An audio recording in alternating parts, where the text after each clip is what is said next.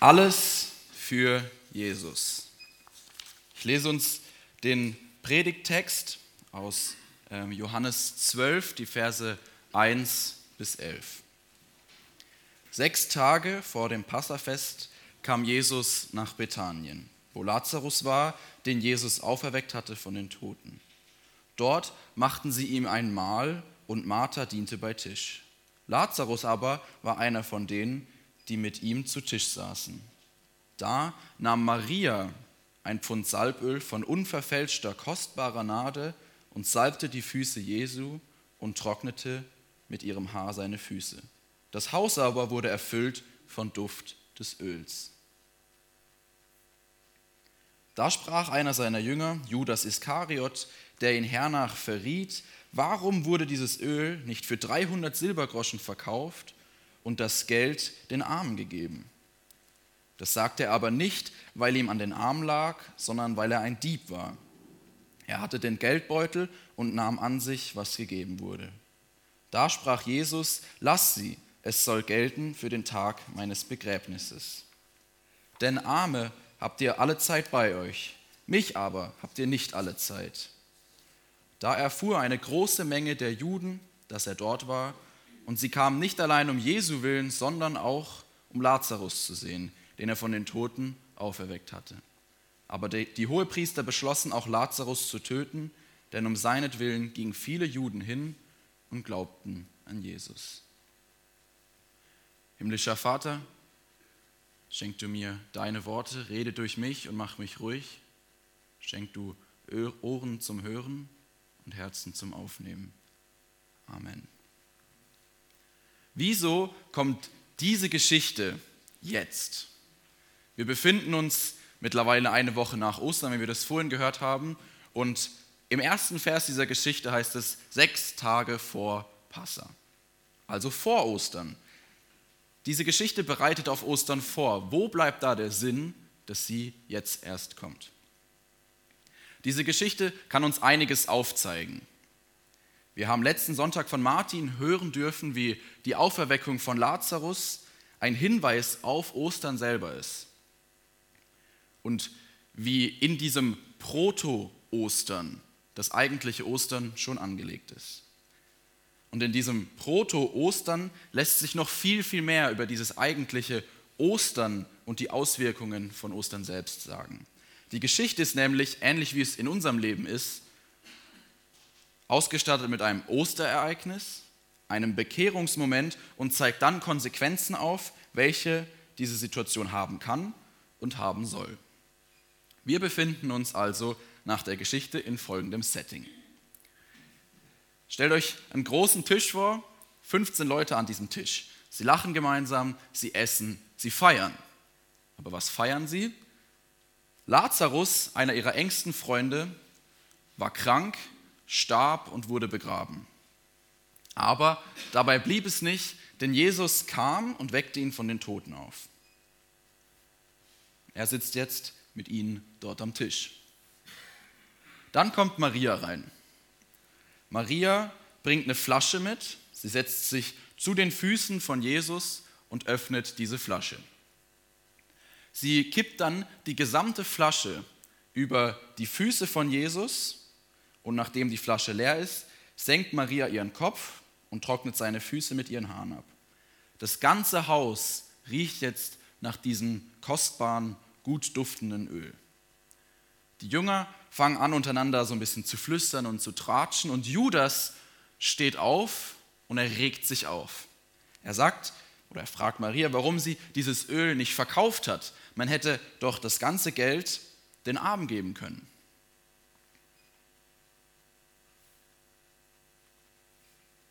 Jesus unterbricht Judas hier und sagt dann, lass sie, möge sie es aufbewahrt haben für den Tag meines Begräbnisses. Denn die Armen habt ihr alle Zeit bei euch, mich aber habt ihr nicht alle Zeit. Soweit mal die Geschichte.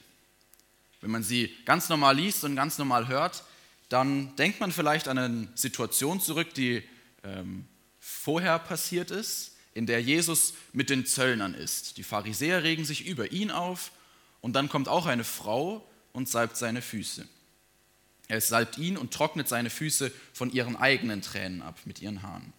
Und wenn man jetzt diese Geschichte hier liest oder hört, denkt man sich vielleicht nichts Großes dabei. Ist ja schließlich schon mal so ähnlich passiert. Aber wenn wir uns nicht dabei, also nichts dabei denken, warum regt sich dann Judas so sehr darüber auf, dass Maria Jesus die Füße gesalbt hat? Kleiner Einschub hier, das Öl ist recht viel wert. Sogar heute noch kostet dieses Öl ca. 350 bis 500 Euro für 100 Milliliter von diesem Öl. Dementsprechend hoch war der Preis damals, wo äh, Produktionskosten und Lieferkosten und sowas natürlich noch bedeutend höher waren. Man könnte dieses Geld, das einiges war, also gut gebrauchen, um Diakonie zu machen, um den Armen zu helfen. Und auf den ersten Blick ist das, was Judas hier tut, auch recht vernünftig, sogar sehr, sehr lobenswert.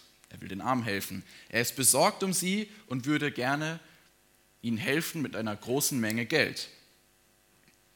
Die haben es ja auch nicht gerade einfach ähm, und sind sicher froh über das Geld. Aber ist Diakonie wirklich die Motivation von Judas hier? Ist es wirklich sein Anliegen, den Armen zu helfen? Und in Vers 6 erzählt uns Johannes, warum Judas sich so aufregt, warum er überhaupt aufgestanden ist und was gesagt hat. Und wir lesen in Vers 6, er sagte dies aber nicht, weil er für die Armen besorgt war, sondern weil er ein Dieb war und die Kasse hatte und beiseite schaffte, was eingelegt wurde.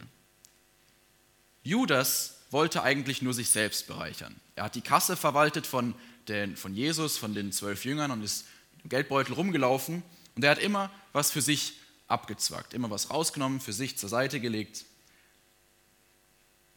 Es ging ihm eigentlich nur um sich selbst, es ging ihm nicht um die Armen. Judas, der Jünger von Jesus, der alles miterlebt hat, was Jesus getan hat, der die Auferweckung von Lazarus, der mit ihm gerade am Tisch sitzt, miterlebt hat. Er hört von Jesus, er lernt von ihm, aber sein Leben ändert sich kaum. Und so wie Judas eine Motivation im Hintergrund hat, aber vorne rum doch so sehr fromm und heilig erscheint, geht es uns in unserem Leben doch auch oft so. Keiner will das zugeben, ich auch nicht. Aber wie oft entscheiden wir uns dazu, Sachen zu tun, das, oder etwas zu tun, das fromm aussieht, aber die Entscheidungsgrundlage und die Motivation, die wir dafür haben, ist letztlich eine ganz andere. Ich will hier eine kleine Geschichte von mir selber erzählen, wie es mir mit diesem Thema ging. Ich bin nach meiner Bekehrung kaum sonntags in den Gottesdienst gekommen. Das fand ich immer langweilig und mir waren, um ehrlich zu sein, die langen Zockernächte mit meinen Kollegen bedeutend wichtiger als der Gottesdienst. Als ich dann aber ein paar Monate mit Jesus unterwegs war, ist es mir immer wichtiger geworden, auch in die Gemeinde zu kommen. Und schon hatte ich ein Problem weil jetzt standen auf der einen Seite diese langen Zockernächte, die mir Spaß machen, und auf der anderen Seite der Gottesdienst. Ich musste mich also irgendwie entscheiden. Und was habe ich gemacht? Ich habe mit Kindergottesdienst angefangen. Und von außen sah das natürlich toll aus. Der neu, frisch bekehrte Jugendliche kommt in die Gemeinde und fängt direkt an mit Kindergottesdienst. Toll. Martin hat sich sicher gefreut. Aber was war meine Motivation dahinter? War meine Motivation dieselbe, wie sie heute vielleicht ist, dass ich Kindern von Jesus erzählen darf und gemeinsam ihr Gottesbild erleben darf? Oder vielleicht mit ihnen diese Beziehung zu Jesus einen Schritt weitergehen darf? Überhaupt nicht. Meine Motivation war, ich gehe eh nie in den Gottesdienst. Wenn ich Kindergottesdienst mache, gehe ich wenigstens alle drei Wochen in den Gottesdienst. Doch nicht so fromm. Und ich bin überzeugt davon, dass jeder von uns, wenn wir auf unser Leben schauen, solche frommen ja, und doch nicht so fromme Situationen in unserem Leben haben. Aber wie gehen wir damit um? Viel wichtiger, wie geht Jesus damit um? Vielleicht ist deine fromm und doch nicht so fromm Situation das Geld, genauso wie es bei Judas der Fall ist. Vielleicht hast du wie Judas gute, fromme Ausreden und richtig tolle Argumente, um selbst über dein Geld bestimmen zu dürfen, um dir auch mal was zu gönnen. Du hast es doch verdient. Judas selber schreibt aber in seinem Brief, den wir überliefert haben in der Bibel, über die Menschen, die nach ihren eigenen Begierden leben und sich an anderen Menschen bereichern. Er schreibt letztlich über sich selbst und er geht ziemlich hart mit ihnen ins Gericht. Er spricht von ihnen als den Grund für Spaltungen und dass sie den Geist nicht haben. Aber was sagt Jesus zum Thema Diakonie und Geld? Es darf ja nicht so hart bleiben. Also, Jesus selbst sagt in Vers 8, denn Arme habt ihr alle Zeit bei euch, mich aber habt ihr nicht alle Zeit. Jesus selbst ist also wichtiger als Diakonie, wichtiger als soziales Engagement. Die Beziehung zu Jesus ist wichtiger als jede gute Tat, die ich tue. Das gilt für mich, aber auch für den, an dem ich die gute Tat tue, für jeden anderen Menschen. Wie viel mehr helfe ich einem Menschen, wenn ich ihm Jesus mitgebe, wie wenn ich ihm helfe, wenn ich ihm praktisch helfe oder im Gebet zur Seite stehe. Damit ist nicht gesagt, dass praktische Hilfe und Unterstützung im Gebet nichts wert ist. Beim fernsten nicht. Sie ist auch nicht zweitrangig. Das Einzige, was hier gesagt sein soll, ist, dass die persönliche Beziehung zu Jesus immer zuerst kommen muss. Und es würde den Rahmen sprengen, um noch mehr auf dieses Thema Geld einzugehen. Aber ich denke, es ist sicher, wichtig, dass wir uns bewusst machen, wo das Geld herkommt von wem wir das Geld bekommen haben und für wen oder was wir es letztlich wieder ausgeben. Vielleicht ist deine fromm und doch nicht so fromme Situation nicht das Geld, sondern eine andere Armut. Es geht nicht immer nur ums Geld, sondern oft stehen wir Christen in der Gefahr, unsere christliche Comfort Zone zu suchen, uns in unsere christliche Blase zurückzuziehen, in der wir es warm haben, in der wir es mollig haben. Und wir freuen uns darüber, dass Jesus gestorben und auferstanden ist. Wir freuen uns über Ostern, aber wir behalten diese Nachricht für uns. Paulus spricht davon, dass wir das Geheimnis Gottes nicht für uns behalten sollen. Und ich glaube, dass wir allzu oft in genau dieser Gefahr stehen. Wir sind selbstsüchtig und sehen dabei fromm aus, ob das in unserem Hauskreis ist oder in unserer Gemeinde. Wir wollen das Evangelium und diese christliche, warme, mollige Comfort Zone für uns behalten. Auch wenn wir das nie so sagen würden, selbst wenn wir es nicht so denken würden.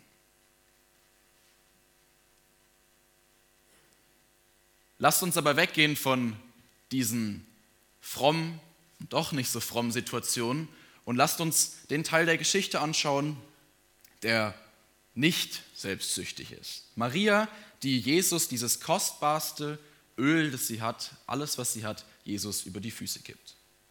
Maria kommt hier in den Raum rein, der ziemlich sicher nur mit Männern gefüllt war, die am Tisch saßen und aßen, und sie setzt sich zu den Füßen von Jesus. Sie bringt diese kostbare Flasche mit Nardenöl und um das hier kurz einzuschieben, sie selbst hatte ja kein Einkommen. Das heißt, der ganze Haushalt wurde von Lazarus finanziell getragen. Viel Geld hatten sie also nicht und dieses Öl ist ziemlich, ziemlich kostbar. Das Öl ist also so kostbar, dass sie wahrscheinlich mehrere Jahre dafür gespart hat. Wir haben vorhin gehört, das Öl ist ziemlich wertvoll an sich schon und Maria nimmt diesen Ferrari unter den Ölen und sie kippt die gesamte Flasche Jesus über die Füße. Ungefähr ein halbes, einen halben Liter Öl das sind bei heutigen Standards ungefähr 1750 Euro Öl, die sie über die Füße von Jesus kippt. Danach trocknet sie es mit ihren eigenen Haaren ab. Aber warum macht sie das? Wir haben hier keine Erklärung von Johannes, wie wir das vielleicht bei Judas hatten, aber ich bin mir ziemlich sicher, dass eine Frau, die bei vollem Verstand ist, nicht einfach 1750 Euro Öl über jemandes Füße kippen würde, wenn sie sich nicht dabei was denkt, wenn sie keine Absicht damit hat. Was also ist diese Absicht dahinter? Maria hat erkannt, wer Jesus ist. Ihr wurde der Glaube geschenkt in ihrem Proto-Osterereignis, in der Auferweckung von Lazarus. Aber anders als bei den vielen Leuten, die das Wunder von Jesus sahen und dann an ihn zum Glauben kamen, die aber später, eine Woche, schrien, kreuzigt ihn und Jesus töten ließen, hat dieses Ereignis, diese Situation für Maria eine ganz große Bedeutung und sie trägt Konsequenzen. Maria hat durch die Auferweckung von Lazarus ihr Proto-Ostern nicht nur irgendeinen Glauben bekommen, sondern sie hat den Glauben bekommen, der Glaube, der alles verändert. Und genau das sieht man hier in dieser Geschichte. Dieser Glaube, der alles verändert, bewegt sie dazu, alles für Jesus zu geben und alles für ihn aufzugeben. Sie holt das kostbarste Salböl, das sie hat, und verwendet viel, viel mehr als die normale Menge, um Jesus zu salben. Sie nimmt nicht nur eine Fingerspitze dieses Öls und salbt ihn damit, sondern sie kippt ihm einen halben Liter von diesem Öl über. Maria setzt sich zu den Füßen von Jesus, sie salbt ihm die Füße und sie trocknet seine Füße mit ihren eigenen Haaren ab. Sie legt ihr gesamtes Haupt unter die Füße von Jesus. Das ist ein Zeichen der völligen Untergebenheit. Und genauso wie Maria ihr Proto-Ostern hatte, diese Auferweckung von Lazarus, haben wir auch ein Osterereignis erlebt. Wir haben das tatsächliche Ostern erlebt. Auf Ostern bei Maria folgt ein Geschenk. Und zwar das Geschenk des Glaubens. Maria nimmt dieses Geschenk an und behält es für sich.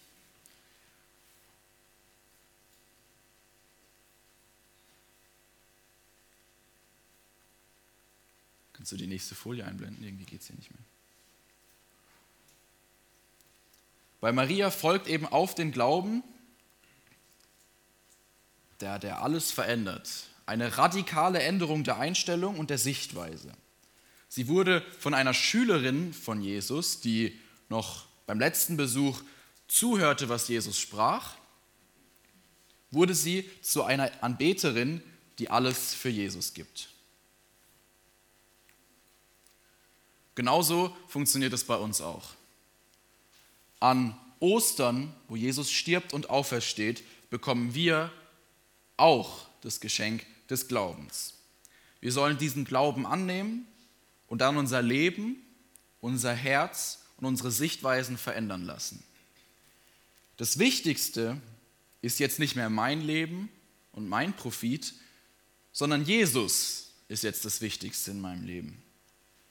Und nachdem unser Herz verändert wurde, sollen wir alles für Jesus geben.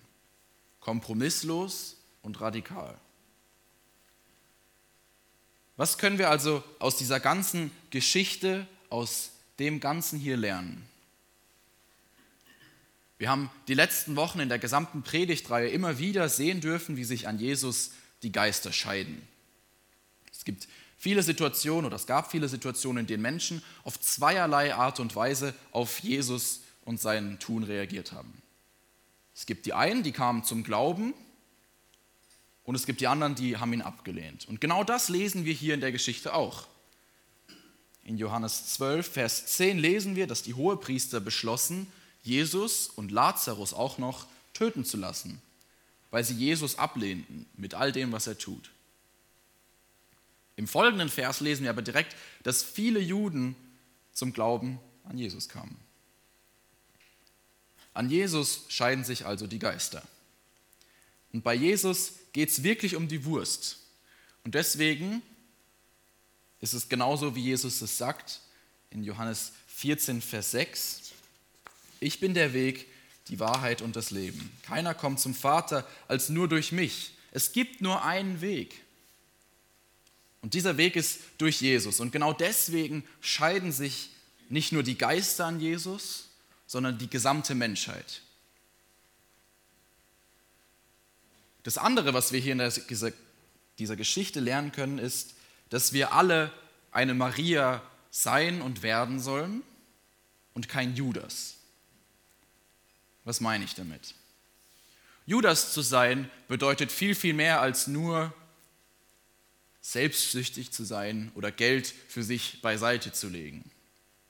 Judas sein kann auch eine fehlende Bereitschaft fürs Evangelium bedeuten.